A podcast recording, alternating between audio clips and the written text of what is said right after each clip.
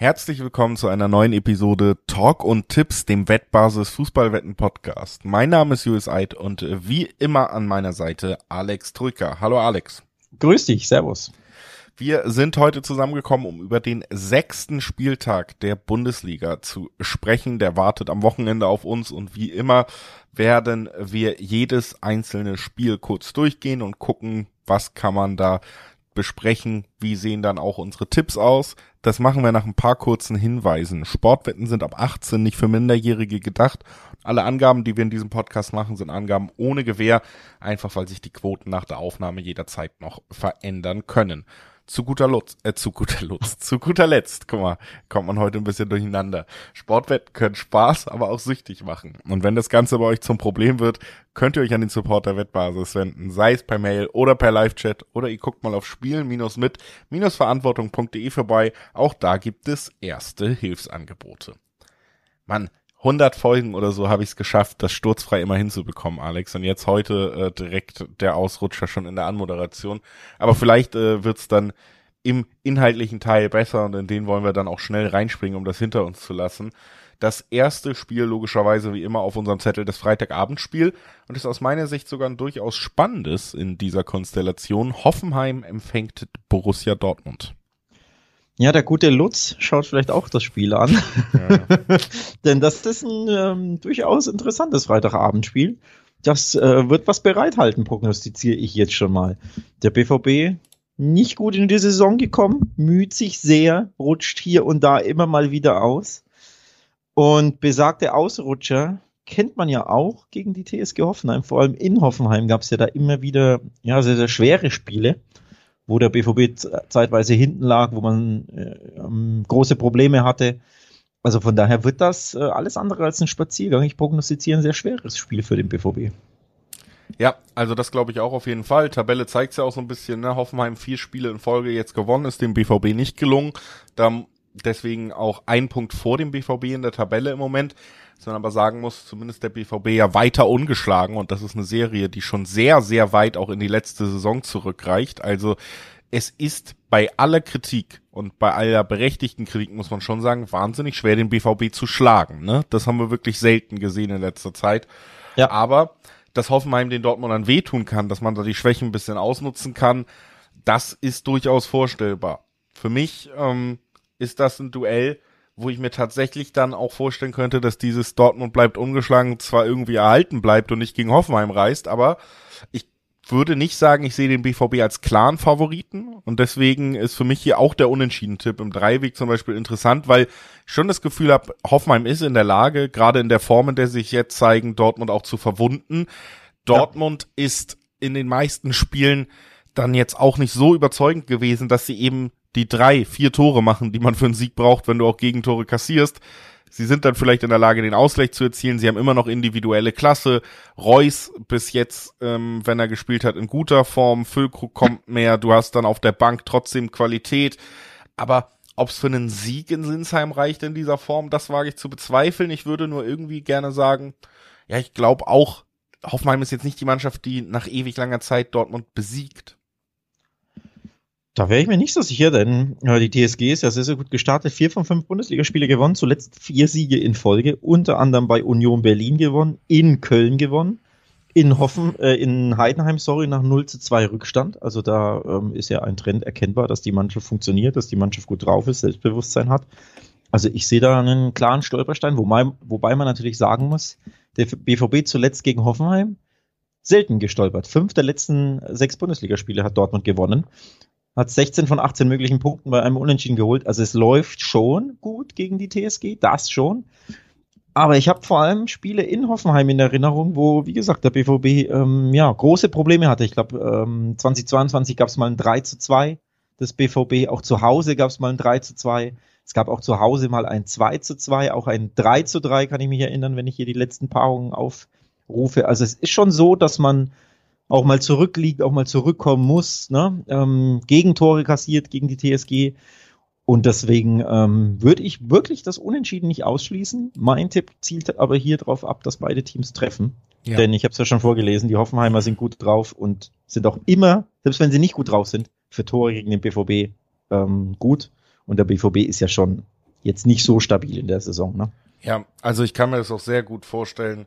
Wie gesagt, dass es hier tatsächlich das Unentschieden gibt, aber das, wenn es das Unentschieden gibt, wird es kein torloses sein und das bedeutet eben auch beide Mannschaften treffen. Also da bin ich absolut bei dir. Kann mir auch sehr gut vorstellen.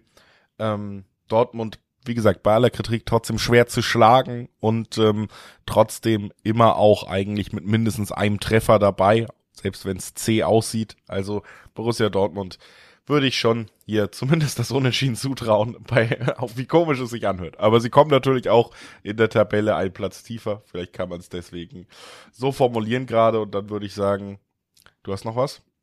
Ich will die Zweierquoten ähm, auf dem BVB ganz kurz erwähnen, denn ich will ja nicht ausschließen, dass der BVB gewinnt. Ich kann mir beispielsweise genanntes 3 zu 2 für Dortmund sehr, sehr gut vorstellen. Dann hast du Tore auf beiden Seiten, du hast eine Zweierquote, du kannst es sogar garnieren mit Dortmund gewinnt und beide treffen, wenn man da an den BVB glaubt. Also bei dem Spiel gibt's auch grundsätzlich spannende Quoten, ne? Wollte ich nur erwähnt haben. Also alleine Zweier Dortmund-Quote ist schon definitiv anspielbar. Ja, also bekommt man auch nicht so oft im Moment, aber es ist auch ein bisschen verständlich, wenn man sie bis jetzt spielen gesehen hat. Ja. Es ist ein starker Gegner. Es fällt einem schwer zu sehen, dass Dortmund hier durchmarschiert wie ein klarer Favorit. Aber die Fähigkeiten, das Spiel zu gewinnen, haben sie natürlich trotzdem. Also klar. Ähm, die Frage ist, hat Köln die Fähigkeiten, das Spiel zu gewinnen gegen Stuttgart? Und die Antwort ist nein, Alex, oder? Warum? So, ist, so klar, so eindeutig bist du dir da, so sicher. Also ich finde, der Tabellendritte mit äh, den zweitmeist geschossenen Toren, der VfB Stuttgart mit einem Stürmer, der in fünf Spielen sieben Tore erzielt hat, kommt äh, gegen Köln jetzt. Köln steht auf Platz 16, immer noch kein Sieg in dieser Saison. Mhm. Ähm, wir haben über die großen Unzulänglichkeiten im Kölner Kader ja auch gesprochen. Das geht ganz klar in Richtung Krise da. Oder man ist sogar schon da. Und deswegen finde ich, ich neige hier stark dazu, dass Stuttgart hier gute Möglichkeiten hat, ihren Siegeszug noch ein bisschen fortzusetzen. Und wenn das so kommen sollte, muss man auch sagen, sind die Quoten natürlich auch super spannend. Ne? 290er auf Köln und 240er auf Stuttgart. Das mhm. ist äh, in, bei den Quoten gar nicht so ein großer Unterschied. Die Stuttgart-Quote lohnt sich. Es sind natürlich meilenweit äh, formtechnisch vom, vom FC Köln gerade entfernt. Ja, neben Hoffenheim ist der VfB das äh, Team der Stunde sozusagen mit dem ähm, ja, sehr starken Tabellen- äh, oder, oder Saisonstart, der am ehesten noch überraschend war, ne? dass Bayern, Leverkusen und Leipzig da oben stehen, ist jetzt nicht überraschend, aber Hoffenheim und Stuttgart beide vier von fünf Spielen gewonnen. Also die Teams der Stunde so ein bisschen und ja, beim FC ist halt das Gegenteil der Fall. Ne? Vier von fünf Spiele verloren, mit vier Türchen die schwächste Offensive der Liga zusammen mit Mainz und Bochum, die auch nur vier Tore erzielt haben. Also da funktioniert nicht wirklich so viel. Und deswegen klar, Formkurve, Selbstbewusstsein, Selbstvertrauen, Fußball an sich, ne? fußballerisch überzeugt ja der VfB Stuttgart auch. Der 1. FC Köln muss sich immer irgendwie mühen zu Toren, nicht mal zu Siegen, die gelingen ja nicht mal, aber wirklich auch zu Toren. Die müssen so unfassbar viel investieren. Von daher ähm, kann ich das gut verstehen, dass du da völlig sicherer Dinge bist und sagst, ja, der VfB gewinnt das natürlich. 240er Quoten, auch da wieder. Bisschen Risiko dabei wahrscheinlich, weil kann ja auch argumentieren, ewig kann es für den VfB nicht so weitergehen, aber die Quoten sind schon interessant gegen den FC, der in der Krise steckt, dass sie hier ja. das Ding gewinnen können. Also es wird für mich aus meiner Sicht auch nicht äh, für Stuttgart am Ende um die Champions League gehen oder ewig so weitergehen, aber Köln ist nicht der Stolperstein aus meiner Sicht. Äh, also ich finde hier wirklich, du hast eine Mannschaft, wir haben auch schon oft in diesem Podcast drüber geredet, mit Köln, die große Unzulänglichkeiten im Kader hat, die in den letzten Jahren über Niveau gespielt hat, die jetzt so ein bisschen zurückfällt, nicht mehr auffangen kann, dass man auch eigentlich Sommer für Sommer nur noch Spieler abgegeben hat, zusätzlich schon äh, zu einem schwachen Kader. Und jetzt kommt Stuttgart und ist endlich mal wieder selbstbewusst und hat äh, einen Stürmer, der im Moment einfach einen Lauf hat und das kann enge Spiele eben auch entscheiden. Also ich sehe Stuttgart hier super gerüstet. Ich finde die Quoten auf Stuttgart super und ich glaube, hier stolpern sie nicht und dann gibt's für mich da kaum ein Spiel, wo ich eigentlich so selbstbewusst tippen würde, diesen Spieltag wie das. Wenn du richtig selbstbewusst bist, gehst du übrigens auf den Handicap-Sieg des VfB. Denn dann kannst du super spannende Quoten abstauben. Denn mit 17 Toren stellte der äh, VfB Stuttgart in den ersten fünf Partien einen Bundesliga-Saisonvereinsrekord auf. Also treffsicher ja, wie also nie, nur die Bayern haben ein ne? Tor mehr. Wie bitte? Ausschließen kann man es nicht, gerade weil die Kölner natürlich auch nicht wahnsinnig torgefährlich immer sind. Wenn die selber keinen Treffer beisteuern können, reichen zwei Tore und du hast den Handy. Eben. Ne? 2 zu 0 VfB. Ja. Girassi macht eins. Führig ist auch gut drauf. Standardergebnis, keiner wäre groß überrascht und dann hast du ein Handicap. ähm, Siegler hier eintrifft. Also sollte man sich überlegen, ist natürlich Risiko dabei, logisch. Und die Zweierquoten auf dem VfB sind so schon interessant, aber sollte man definitiv mal drüber nachdenken. Ja, kann man auf jeden Fall machen. Und dann sind wir uns hier, glaube ich, auch ziemlich einig. Und äh, dann sprechen wir über das nächste Spiel und das fällt mir zum Beispiel deutlich schwerer zu tippen als das zuvor. Bochum empfängt Gladbach und damit sprechen wir über zwei Mannschaften, die ja in dieser Liga noch nicht wahnsinnig überzeugen konnten. Beide noch ohne Sieg in den fünf mhm. Spielen stehen in der Tabelle hintereinander. Bochum konnte schon dreimal unentschieden spielen, Gladbach nur zweimal, heißt äh, Gladbach sogar hinter Bochum in der Tabelle. Und ähm, ja, die große Frage, ob Gladbach nochmal irgendwann so ein bisschen Fahrt aufnimmt mit Seoane. Wir haben ja am Anfang gesagt, Mensch, das könnte auch ein spannendes Projekt werden mit diesem Kader, den sie da neu zusammengestellt haben. Viele Altlasten weg. Aber so langsam müsste man mal und die, ja, ich finde, Bochum ist jetzt auch so ein Spiel am sechsten Spieltag. Wenn es da immer noch nicht klappt, dann wird's ähm, eine angespannte Lage langsam. Ja, äh, sie hatten ja, wir hatten das, glaube ich, in der letzten oder vorletzten Folge besprochen, einen schweren Saisonstart mit äh, Leverkusen, Bayern, München und Leipzig als Gegner gegen Leipzig zuletzt 0 zu 1 verloren. Da wäre das Unentschieden aber definitiv nicht nur drin gewesen, sondern verdient gewesen. Da kam sehr, sehr wenig von Leipzig. Da hat Gladbach ein gutes Spiel gemacht. Endlich mal die, auch die Abwehr stabilisiert, die ja das große Problem war zuletzt. Ne? Vier gegen Augsburg kassiert, drei gegen Leverkusen, auch wenn das keine Schande ist. Aber vor allem die drei gegen Darmstadt in der ersten Halbzeit, die Gegentreffer, das war viel zu wenig. Also da gab es wirklich ähm, ja, eine, eine positive Entwicklung im Leipzig-Spiel, nur es hat sich halt nicht im Resultat niedergeschlagen. Und jetzt spielst du in den nächsten Wochen gegen Bochum, Mainz, Köln und Heidenheim. Und da solltest du jetzt wirklich anfangen, Punkte zu sammeln und zwar am besten mal dreifach, ne? Ja, solltest du. Und ganz ehrlich, ich traue es ihnen auch zu, immer noch. Also ich glaube, dass dieser kleine Aufschwung kommt. Sie sind für mich keine Mannschaft, die jetzt sieglos bis Spieltag 10 ganz tief in Abstiegskampf rutscht. Man hat ja auch zumindest in Ansätzen immer gesehen, leider meistens ähm, ja, noch nicht so die Balance gefunden, ne? Am ersten Spieltag vier geschossen, aber auch vier kassiert. Da hat die Offensive funktioniert. Dann gegen Leipzig steht die Defensive eigentlich gut. Du bist dann aber auch ein bisschen zu ungefährlich. Ich glaube, Bochum wird jetzt der Gegner sein, wo sie sich halbwegs finden, wo man die Ansätze sieht, die positiv sind, die wir sogar in der Vorbereitung in der Langzeitfolge hier rausgestellt haben. Ich glaube, Gladbach kann zurück in die Spur finden und hat natürlich auch schon ziemlich spannende Quoten durch diesen schlechten Saisonauftakt. Zwei Achterquoten auf die Gladbacher hier in diesem Spiel finde ich sehr interessant. Ich weiß, Bochum zu Hause ist sicherlich nicht das einfachste Pflaster. Das muss mhm. man sagen. Aber ich habe irgendwie das Gefühl, und ich möchte Gladbach diesen, diesen Vorschuss geben, weil weil es für mich echt Gründe gab zu glauben, dass die eine ordentliche Saison spielen können in dieser Kombi mit dem neuen Kader, dem Trainer. Und ähm, diese Gründe sind für mich noch nicht gänzlich verpufft. Deswegen sage ich, dieser Aufschwung muss kommen und dann gibt es super spannende Quoten. Also Bochum kam ja bei den Bayern mit 0 zu 7 unter die Rede. Das müssen sie erstmal abstreifen. Mal sehen, ob sie diesen, diesen Rucksack noch mitnehmen, ob, ob da das Selbstbewusstsein angeknackst ist oder ob sie wieder zu Hause Bochum-Dinge machen, nämlich sich sehr, sehr laufstark präsentieren und es da jedem Gegner schwer machen. Zu Hause ist, haben sie einfach ein anderes Gesicht als in der Fremde der VfL Bochum. Aber das Gesicht in der Fremde von Borussia Mönchengladbach in der Bundesliga, das ist nicht das allerbeste. Und deswegen bin ich mir nicht sicher, ob es hier den Dreier gibt. Denn Gladbach hat saisonübergreifend, Achtung, nur eines seiner letzten 21 Auswärtsspiele gewonnen. Das ist eine sehr, sehr magere Bilanz. Ja, da sind auch immer mal Unentschieden dabei, elf an der Zahl. Aber eins von 21 Auswärtsspiele nur gewinnen, zeigt auf, in der Fremde tut sich da Gladbach einfach schwer. Und ja, wenn Bochum hier wieder sein Heimgesicht zeigt und Gladbach sein Auswärtsgesicht, dann bin ich hier eher beim Unentschieden-Tipp. Ich glaube an den Befreiungsschlag, wie gesagt. Und da wird's ja auch reinpassen dann, dass auch mal der Auswärtssieg wieder her muss. Wäre dann ja noch eine zusätzliche Befreiung, wenn man die Statistik hört. Und dann ähm, gehen wir weiter noch in unserem Plan hier, gucken als nächstes auf Heidenheim gegen Union Berlin und müssen feststellen, Union Berlin drei Niederlagen in Folge das ist, äh, kann ich mich gar nicht erinnern, ob es das schon mal gab in deren Bundesliga-Historie, die natürlich auch noch nicht so lang ist, aber bis jetzt eigentlich immer von souveränen Auftritten gekrönt war.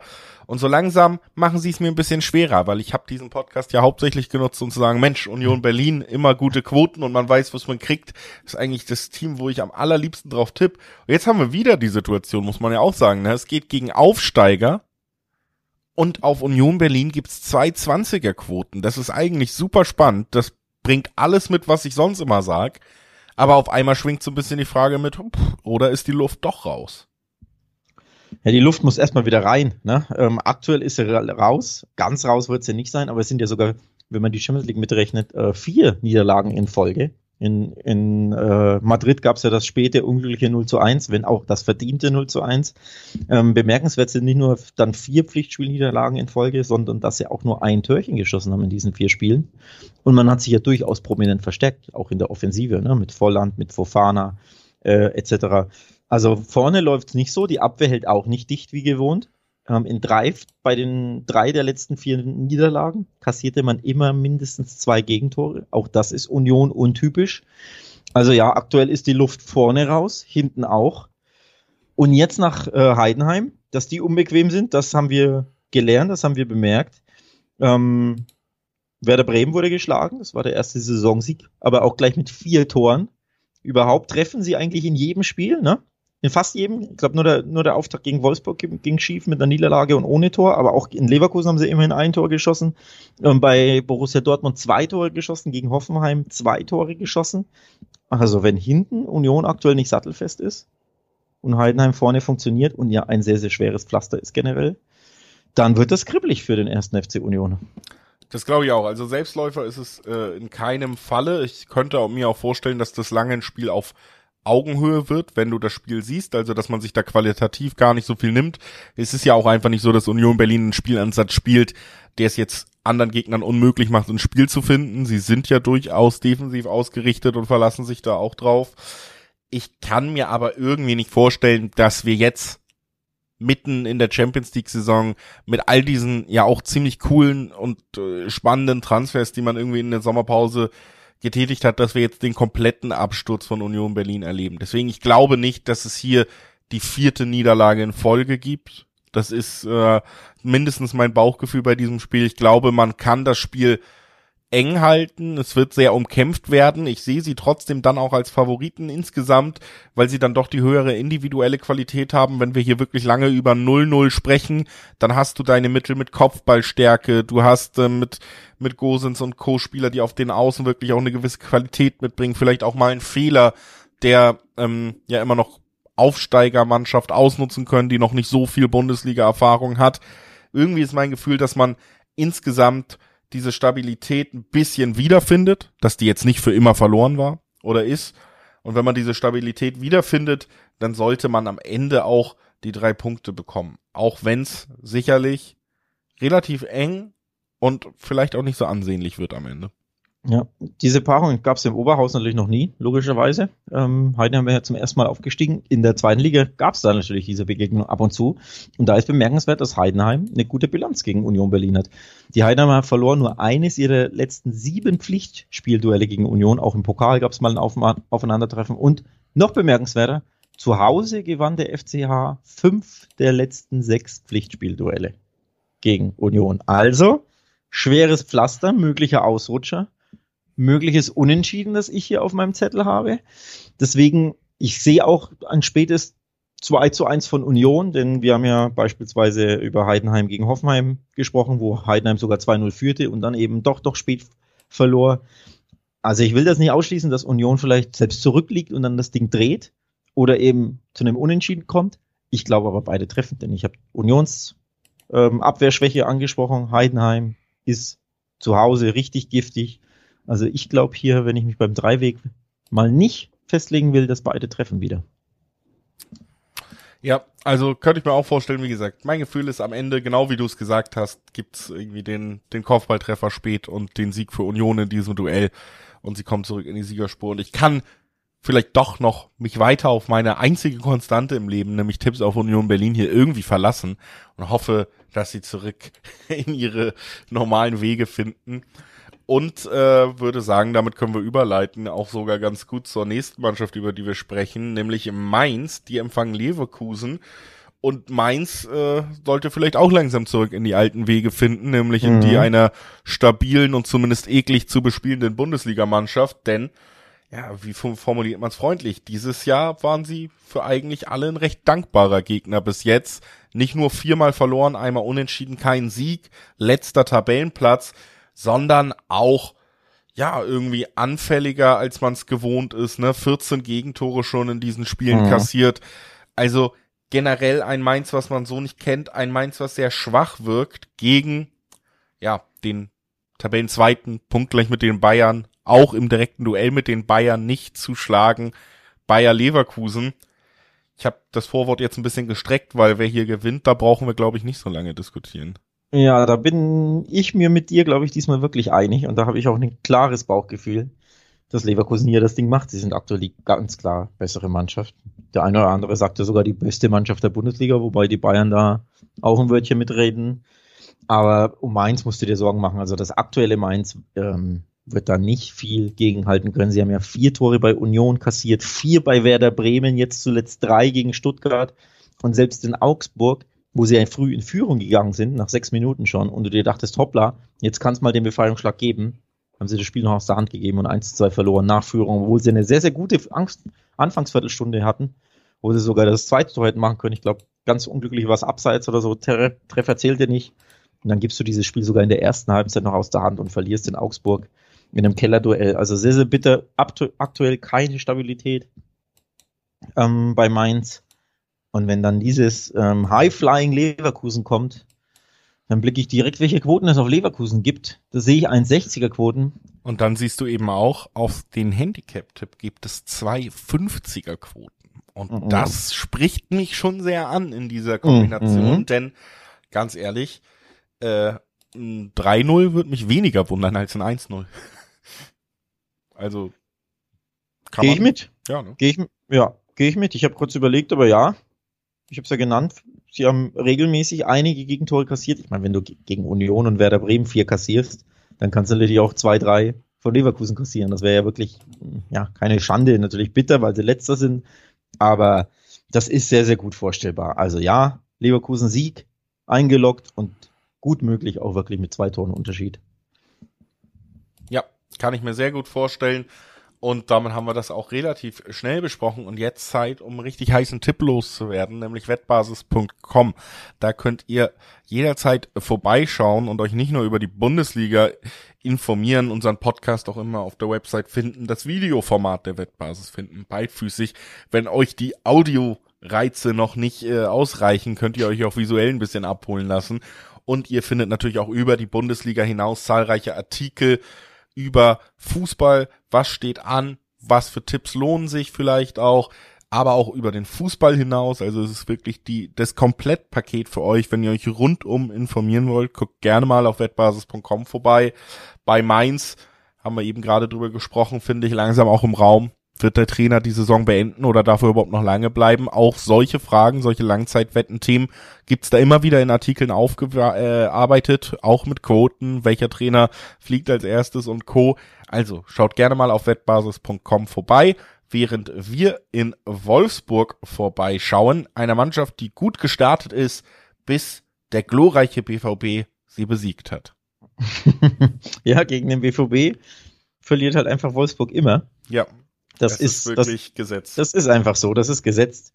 Selbst gegen den BVB, der alles andere als prickelnd unterwegs ist, ne, schaffen es die Wolfsburger immer, sich kleiner zu machen, als sie sind. Also das ist wirklich ein Gesetz.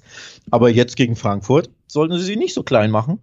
Denn äh, da gibt's gute Chancen, mal was rauszuholen. Frankfurt ist nicht so gut unterwegs, hat erst einen mageren, mickrigen Sieg eingefahren. Allerdings auch noch keine Nieder Niederlage, weil sie ständig unentschieden spielen.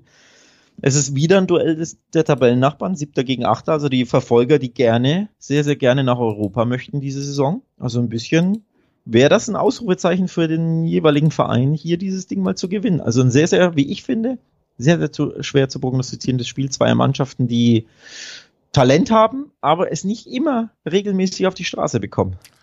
Ah, ich würde ein bisschen widersprechen beim schwer zu prognostizieren. Ich habe hier schon ein klares Gefühl. Du hast äh, einen Punkt bei Frankfurt angesprochen und ich finde den einfach ganz evident, haben wir hier auch drüber geredet schon. Diese vielen Unentschieden. Es gibt einfach einen klaren Unterschied, nämlich dir fehlt ein Stürmer. Dir fehlt ein Unterschiedsspieler ganz vorne. Du hast am letzten Spieltag deinen Unterschiedsspieler, deinen Stürmer abgegeben, kein Ersatz mehr geholt und jedes Mal fehlt dir jetzt in einem Spiel ein Tor zu den äh, leckeren drei Punkten und du musst bei einem Tor bleiben.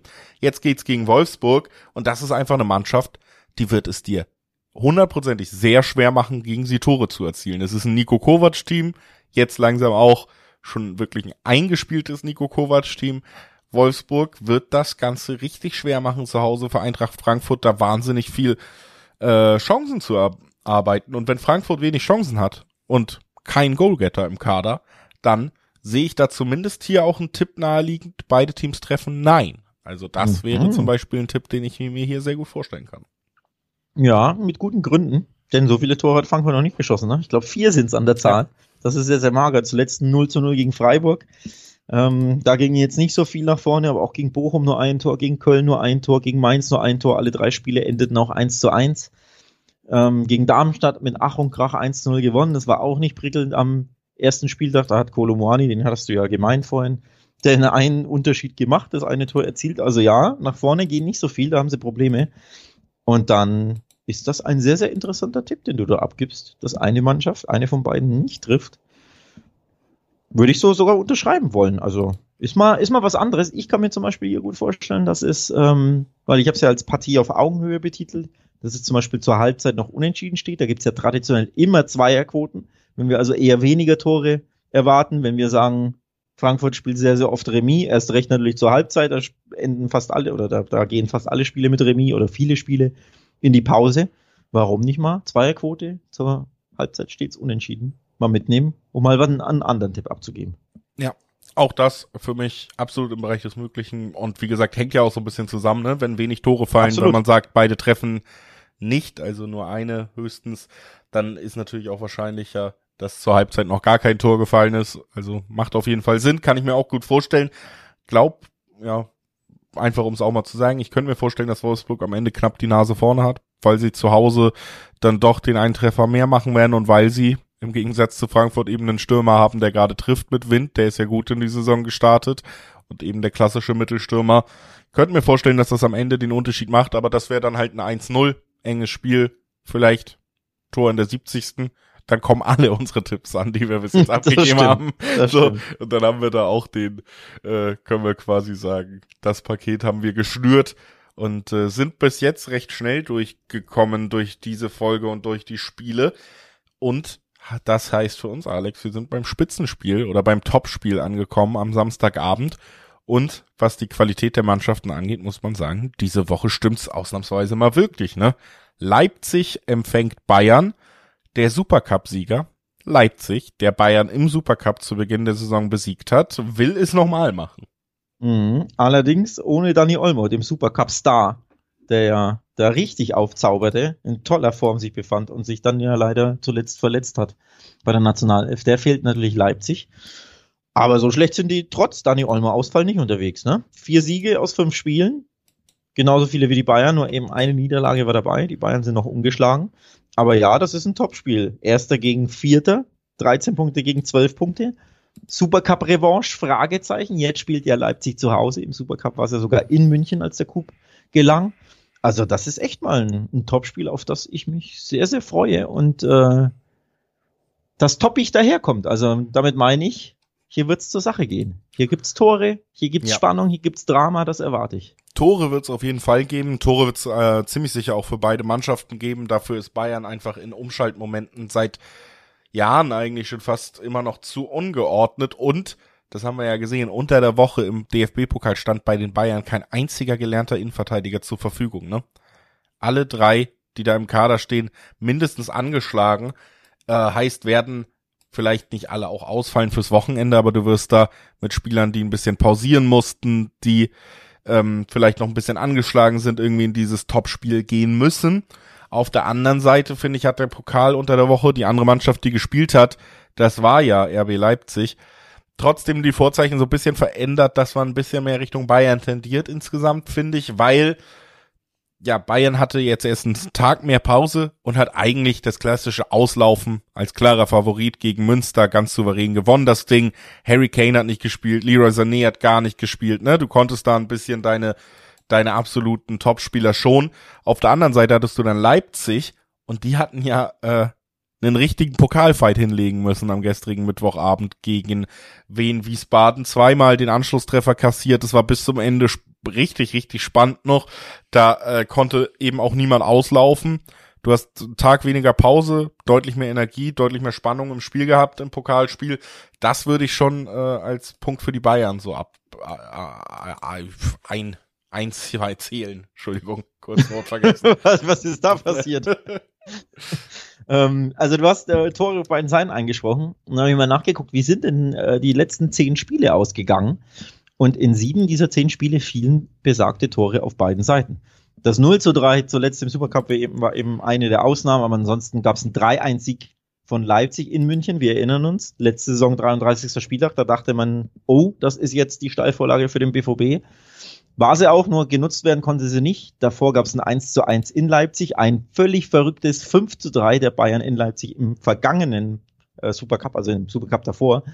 Es gab auch ein 3 zu 2 der Bayern, ein 4 zu 1 der Bayern, ein 3 zu 3 im äh, Dezember 2020 war auch dabei. Also das meine ich mit Drama, mit Spannung, mit Toren. Da erwarte ich ehrlich gesagt so Ergebnisse ungefähr in die Richtung. Es muss ja nicht ein 3-3 oder ein 3-5 sein, aber einfach nur ein 2 zu 2 zum Beispiel würde ja schon reichen für Spannung, für Drama. Oder eben der eine Verein macht diesen einen Lucky Punch mehr. Das kannst du bei Bayern ja nie ausschließen. Denn ähm, gegen Leipzig ist die Bilanz ja generell alles andere als schlecht. Ne? Zuletzt klar gab es die, die beiden Niederlage in Folge. Das schon. Aber die Gesamtbilanz in der, in der ähm, ersten Liga, seitdem Leipzig da auf dem, auf dem Parkett ist, ist ja eher klar für die Bayern. Von 18 Spielen gab es 10 Siege der Bayern. Also ich würde auch einen Lucky Punch erneut der Bayern nicht ausschließen, aber ich persönlich gehe so Richtung 2 zu 2, also unentschieden mit Toren auf beiden Seiten. Ich gehe äh, Richtung Bayern, gewinnt das am Ende vielleicht 3 zu 2, weil auch so der direkte Vergleich ist, Bayern hat jetzt 2 zu 2 gegen Leverkusen gespielt. Leverkusen sehe ich einen Ticken stärker als Leipzig im Moment. Ähm, hat man auch im direkten Duell von Leverkusen und Leipzig gesehen. Da hatte Leverkusen ja auch leicht die Nase vorne. Und deswegen vielleicht diese Nuance, die Leipzig in dieser Saison fehlt, dann unentschieden rauszuholen. Dann wird es eben ein, ein Sieg für die Bayern. Und es gibt halt fast Zweierquoten auf die Bayern im Schnitt. Ne? Das ist halt immer spannend diese Quoten zu bekommen. Ich sehe sie auch als Favorit tatsächlich und sonst, wenn man sich im Dreiweg vielleicht nicht so ganz sicher ist, äh, wir gemeinsam sind uns ja auch nicht, du kannst dir eher das Unentschieden vorstellen, finde ich hier tatsächlich auch sehr spannend, dass wir zwei Einserquoten im Schnitt bekommen, wenn wir sagen, okay, hier fallen über 3,5 Tore. Das war oft der Fall in dem Duell und tatsächlich ähm, dein 2-2, mein 3-2 wären auch beides Ergebnisse, die mhm. dieses über 3,5 mit drin hätten, ne? Und dann, ähm, wie gesagt, auch über Zweierquoten. Also diese im Schnitt 1,96 Quote auf die Bayern im Dreiweg, die gibt's nicht so häufig. Erst recht nicht in der Bundesliga, aber auch generell nicht. Also der Bayern-Sieg, der teilweise ähm, fast Zweierquoten mitbringt, je nach Wettanbieter, ist es, glaube ich, sogar ab und zu die zwei das ist schon, schon bemerkenswert. Also kann man durchaus mal mitnehmen. Denn ja, meistens in Topspielen hat Bayern ja immer wieder den Lucky Punch, auch in Dortmund, ne, in diesen verrückten Spielen, die sehr, sehr spannend war, gibt's halt nicht selten dieses eine Tor mehr der Bayern, diesen 3 zu 2 Punch. Kann ich mir auch vorstellen, aber ich sag, ich will Spannung in der Bundesliga, ja. Ich will das 2 zu 2 sehen, Julius. So. Wunschdenken. Kann man ja auch mal äußern. Kann man auf jeden Fall mal äußern. Wie gesagt, dann äh, lass uns doch hier drunter schreiben, mehr als 3,5 Tore, dann müssen wir uns auch nicht groß streiten. Obwohl ich glaube, Bayern wird hier die Nase vorne haben. Ich kann mir irgendwie auch nicht vorstellen, dass die jetzt so schnell in Folge ähm, Leverkusen unentschieden, Leipzig unentschieden. Ich glaube, Bayern ist immer noch der Favorit auf die Meisterschaft und wird das jetzt spätestens dann auch mal unterstreichen müssen. Also das ist mein Tipp, aber ja, lass uns weitermachen mit einem kleinen äh, Sprung nach unten in der Tabelle. Als nächstes sprechen wir über das erste Sonntagsspiel. Darmstadt, Platz 17 gegen Werder Bremen, Platz 11. Äh, Werder noch ohne Unentschieden. Wir haben viel über Mannschaften mit Unentschieden gesprochen, aber eben mit zwei Siegen und drei Niederlagen auf Platz 11 gerade unterwegs, zuletzt gegen Köln gewonnen. Ähm, auf der anderen Seite Darmstadt, die haben noch nicht gewonnen, die haben nur einen Punkt, stehen ja sogar mit demselben Torverhältnis wie Mainz ganz unten drin trotzdem auf Platz 17, Mainz auf 18 gelistet, aber ja, da geht's ganz klar gegen den Abstieg. Ja, wenn du hier sagst, es gab noch kein Unentschieden vor Werder Bremen, Jetzt ist das nicht das letzte Spiel, sondern das vorletzte. Es folgt noch Freiburg-Augsburg in der Besprechung, aber ich nehme es mal vorweg, da kann ich mir den Unentschieden eher nicht vorstellen.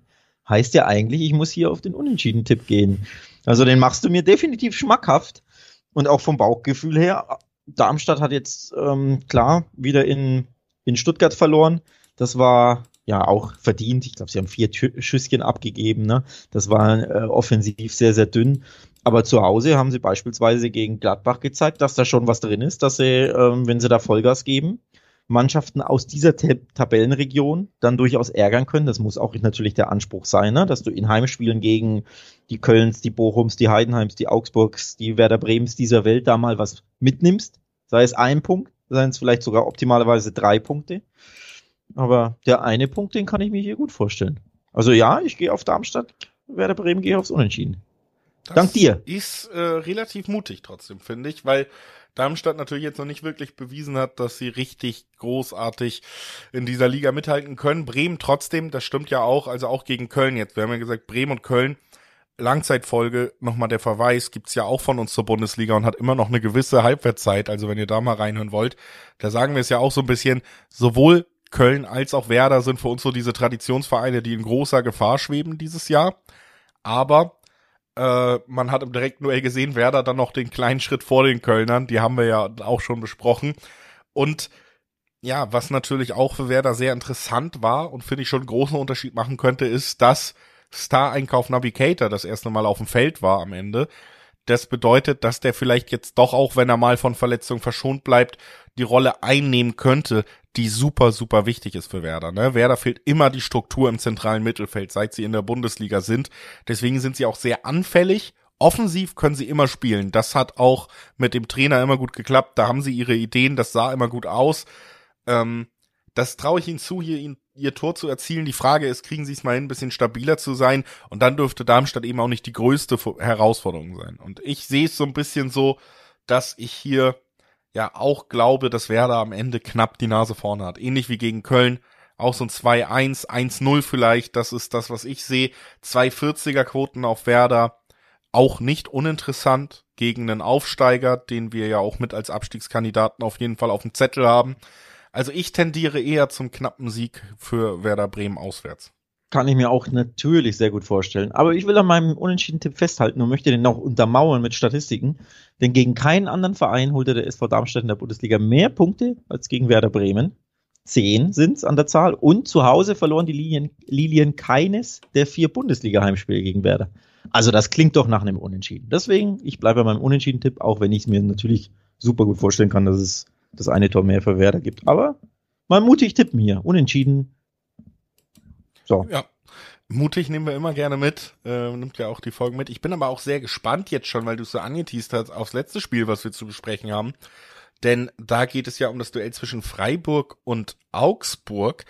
Und ähm, ich, du hast gesagt, da kannst du dir gar kein Unentschieden vorstellen. Und ich vom ersten Gefühl her schon ein bisschen. Deswegen bin ich sehr Nein. gespannt, was kannst du dir denn sonst vorstellen? Da, da liegst du halt leider völlig falsch, Julius. Denn der SC Freiburg gewann die letzten fünf Bundesligaspiele gegen den FC Augsburg bei einer Tordifferenz von 14 zu 2. Also das waren jeweils wirklich eine klare Sache. Und jetzt, ja, Freiburg schlingert so ein bisschen durch die Saison. Ne? Gab's ja, gab ja schon zwei Niederlagen, ein Remis bei zwei Siegen. Platz 9 ist jetzt nicht so prickelnd. Zehn Gegentore in fünf Spielen, das ist ein Zweier-Schnitt. Das ist überhaupt nicht Freiburg-Style.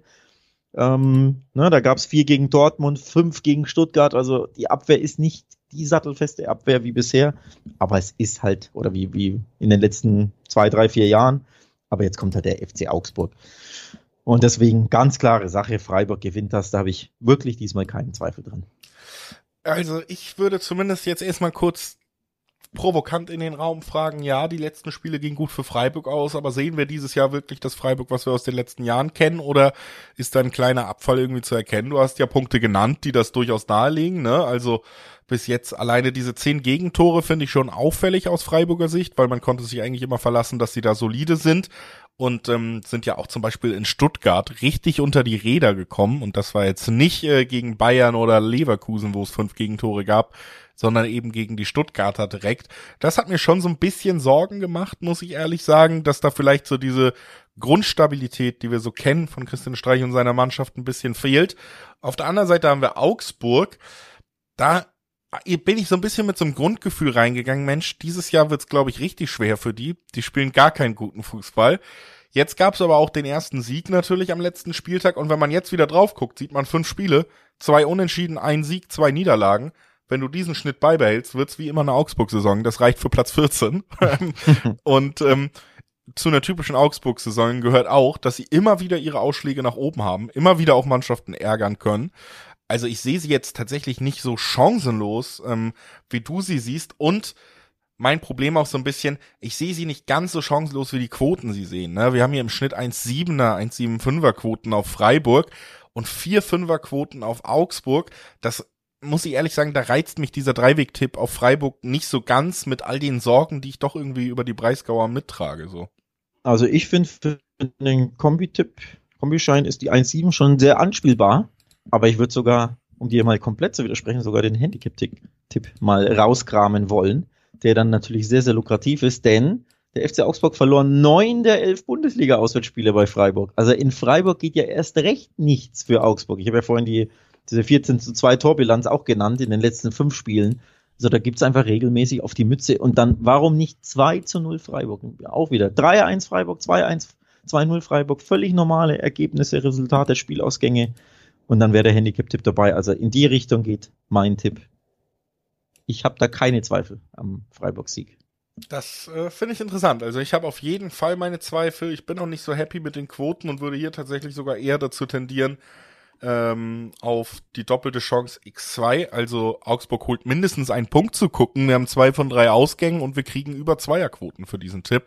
Das ist selten bei doppelte Chance. Und wie gesagt, ich finde, es ist ein kleines Ungleichgewicht. Ich kann schon verstehen, dass man Freiburg hier zu Hause gegen Augsburg als leichten Favoriten sieht. Für mich sind sie kein 1-7 zu 4-5er Favorit von den Quoten kann ich nicht ganz nachvollziehen.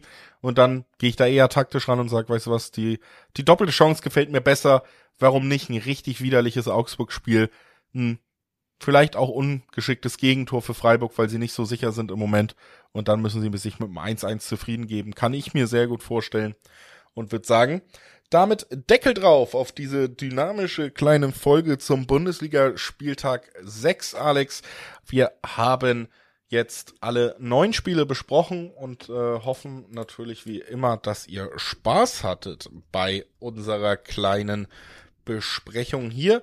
Verweisen auch nochmal darauf, dass es natürlich für jeden, der diesen Podcast gerne hört, immer auch eine sehr gute Idee ist, diesen Podcast zu abonnieren oder zu folgen, je nachdem, wo ihr hört, heißt es vielleicht anders. Dann verpasst ihr keine Folge, unter anderem auch nicht die in der nächsten Woche zur Champions League, denn da steht der zweite Gruppenspieltag an, dann natürlich auch zum kommenden Bundesligaspieltag und dann, ja, geht's in den Oktober der Julian Nagelsmann mit dem Nationaltrainerdebüt auch für uns hat. Auch da werden wir sicherlich drüber sprechen. Also folgt mhm. gerne, gibt eine Menge, Menge Fußball und dann auch eine Menge, Menge Episoden, Talk und Tipps immer. Und damit wirklich ciao, danke fürs Einschalten und bis bald. Tschüss.